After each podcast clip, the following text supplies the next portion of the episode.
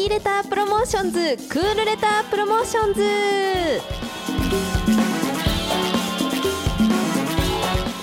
毎月第3水曜日京都市内郵便局から手紙で伝える大切さや楽しさをラジオを通して伝えていくコーナーです。今回お越しいただいたのはこちらの方です。自己紹介お願いします。はいえーと、京都聚楽郵便局に勤めております島垣由紀子です。よろしくお願いします。はい島垣さんよろしくお願いします。よろしくお願いします。もうね今回も安定の島垣さん ということで。安定のありがとうございます、はい、もうね 今日は二人で楽しくね、はい、お話ししていただけたら、いたいけたらと、はい、思います、ね、よろしくお願いします。はい。行きましょう。はい、ということで、島垣さん今回はですね、どんなお話を持ってきていただいたんでしょうか？はい。あのまずあの今月9月にあのちょっと郵便局で行われました、はい、郵便局で行われましたっていうかあの郵便局のあの方で小学校に行かせてもらって、うんうん、あのお手紙を書く出前授業をしておりましてそのお話をさせていただこうかなと思います。うんうん、出前授業ですか？はい、うんうん、あの今ってね小さいお子さんとかでも結構携帯を触ってあのね、うんうんあまり手紙を書く文化っていうのがちょっと薄れてきているかなっていうところなんですけど、うん。はい、あの郵便局ではねやっぱり手紙の大切さ手紙を書く楽しさっていうのを伝えるために、あの小学校や中学校などに行かせてもらってその手紙を書く楽しみで手紙を受け取るあの取った受け取った時の喜びを体験してもらう授業を行っております。へえそうなんですね。確かに最近ってあの小学生とかでもスマホを普通に持ってたりしますもんね。はい、そうですねすごいなって思います。ね、ですよね。ね本当に、はい、確かにそんなね小学生たちにスマホもいいけど手紙をね手紙の良さっていうのもね、分かってほしいですよね。そうですね。うんうん、で、あの今月9月2日にまずあの京都市立山陰小学校っていうところに、はい、その郵便局の局長さんたちがまあちょっと行かせていただいて、うんうん、であの小学校2年生をのえっと150名を対象にあのお手紙の書き方教室を行いました。ええー、150人ですか？はい。ええー、多いですね。そうですね。うんうん、で、あのー、一応ねあのテーマとしてはお父さんお母さんにありがとうのメッセージを送る絵手紙を、は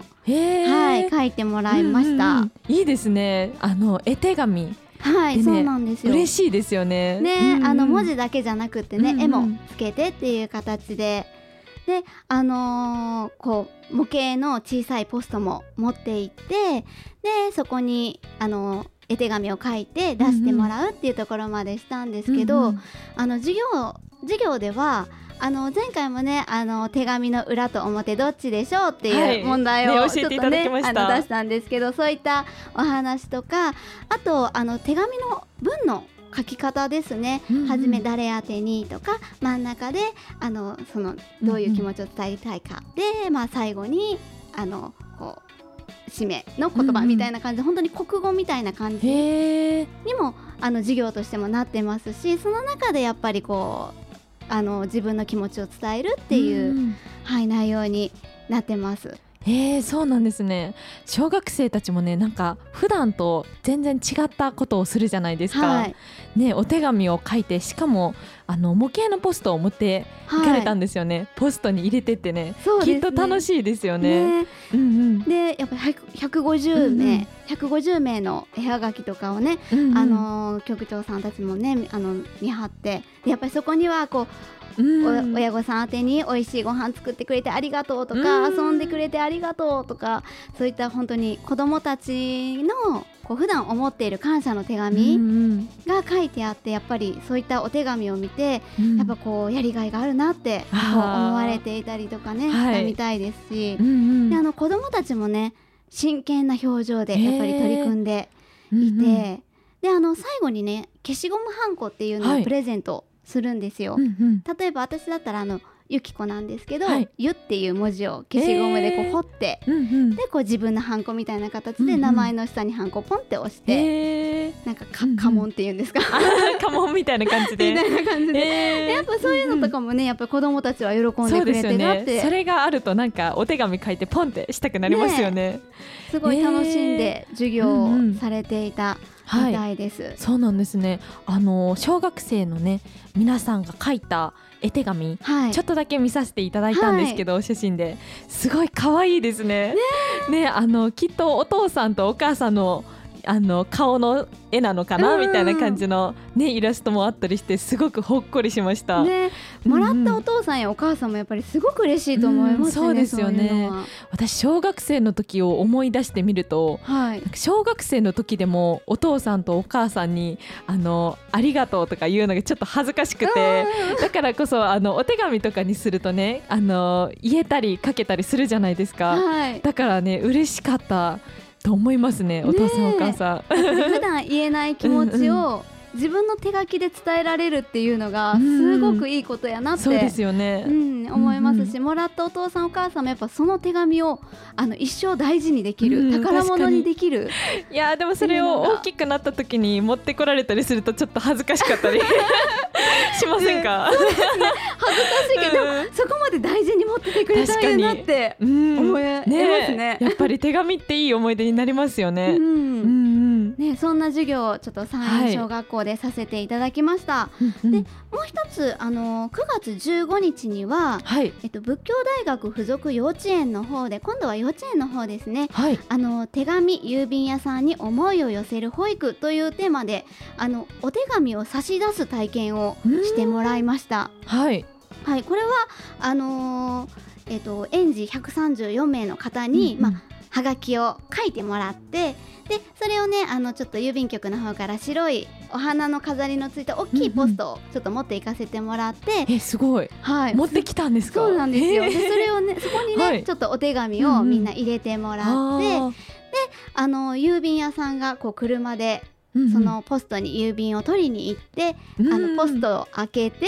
回収してっていうその流れを見てもらって、どういうふうにお手紙がこう自分の差し出したあのお手紙がこう届けられるのかなっていう一部を見ていただいたっていう。はい、ことをしましたそうですよね。あのポストに入れてどうやってそれが届くんだろうって、うん、きっとねあの幼稚園のね皆さん不思議に思ってますよね。ねなんか私たちでも、うん、あのタイミング良くないと、うんうん、ポストに入った手紙ってどういう形で持っていかれるのかってあまり見る機会ないじゃないですか。すね、確かに私も小さい時に不思議に思っていたような 気がしますね。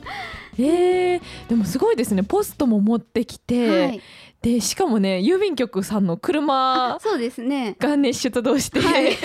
あのポストを開けて持って行ってくださったっていうことですよね、はい、えー、すごい楽しそう。ねあの大切なお手紙がどういうふうに届けられるかっていうのね、うん、一部を見ていただいて、うんうん、はいそういうことをさせていただきました、うんうん、えー、ねきっとね幼稚園の皆さんからしたら刺激的な体験になりましたよね、うん、ね、うんうん、はい楽しんでもらえたと思います。はいそうなんですね、まあ、いろんなイベントをね、はい、されているということなんですけれども、はい、またねこの先もそういったイベントがやられたりするんですか？そうなんですよ。一応あの11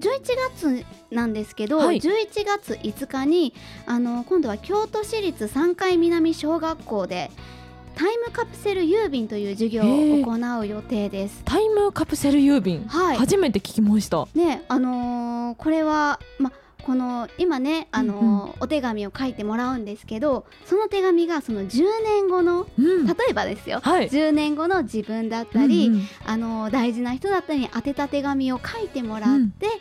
郵便局が預かって、うんうん、で10年後の、えーと、どこに、うん、あのっていうのを指定してもらって、はい、であの本当に10年後のその場所にお手紙をお届けしに行くっていう、うん、本当にタイムカプセルですね、はい、タイムカプセルです。えー、すごい。10年間保管していただけてっていうことですか？はい、ね、えー、すごいですね。はい、うんうん、こんなあの授業をちょっと11月にしてさせていただく予定です。うんうん。そうか小学生で10年後の自分、はい、ということは二十歳ぐらいになった時っていうことですかね。そうですね。二十歳の自分とかね、うんうん。えー、そうか。ね二十歳の自分だったり、うん、まあそのねあの10年後のお父さん、うん、お母さんにだったりとか。そういうパターンもありですね。えー、はい、いろんなねパターンでやっぱりタイムカプセルってワクワクしますもんね。確かにねやってみたいですね、はい、私も、今から10年後だったら。ね、また小学生の時から10年後とは違ったね、ね。手紙にちょっとしっかりした現実的な タイムカプセルに私はなりそうですけど。ねあの時こんなん書いてたんや、とかね。ね面白いですね、タイムカプセル郵便えー、そんな取り組みもされると、はいそうです、ね、ことなんですね。はい、でなのでまたあのこういったお話聞いて、うんうん、ちょっと気になるなっていうもしあの、ね、学校の先生とかあの校長先生とかもし聞かれていたら、うんうん、あのお近くの郵便局になんかこうこれってどうなんですかって言ってもらったらそのそういった授業をさせていただくこともできますので、うんうん、はい言っていただけたらと思います。ね、ぜひねやるときっといい思い出になりますね。はい。ね。うんうんはいありがとうございます。そしてね今日島垣さんもう一つ、はい、あそうなんです大事なお知らせというかそうなんです、ね、ビッグイベント。はいビッグイベント。はい。ねね 一、年の中でのビッグイベント、はい、皆さんね普段はお手紙書かなくても、うんうん、この日だけはちょっと手紙書く出すっていう人もいるかもしれません、ちょっとね涼しくなってそういう季節になってきました、ということで、ちょっと年賀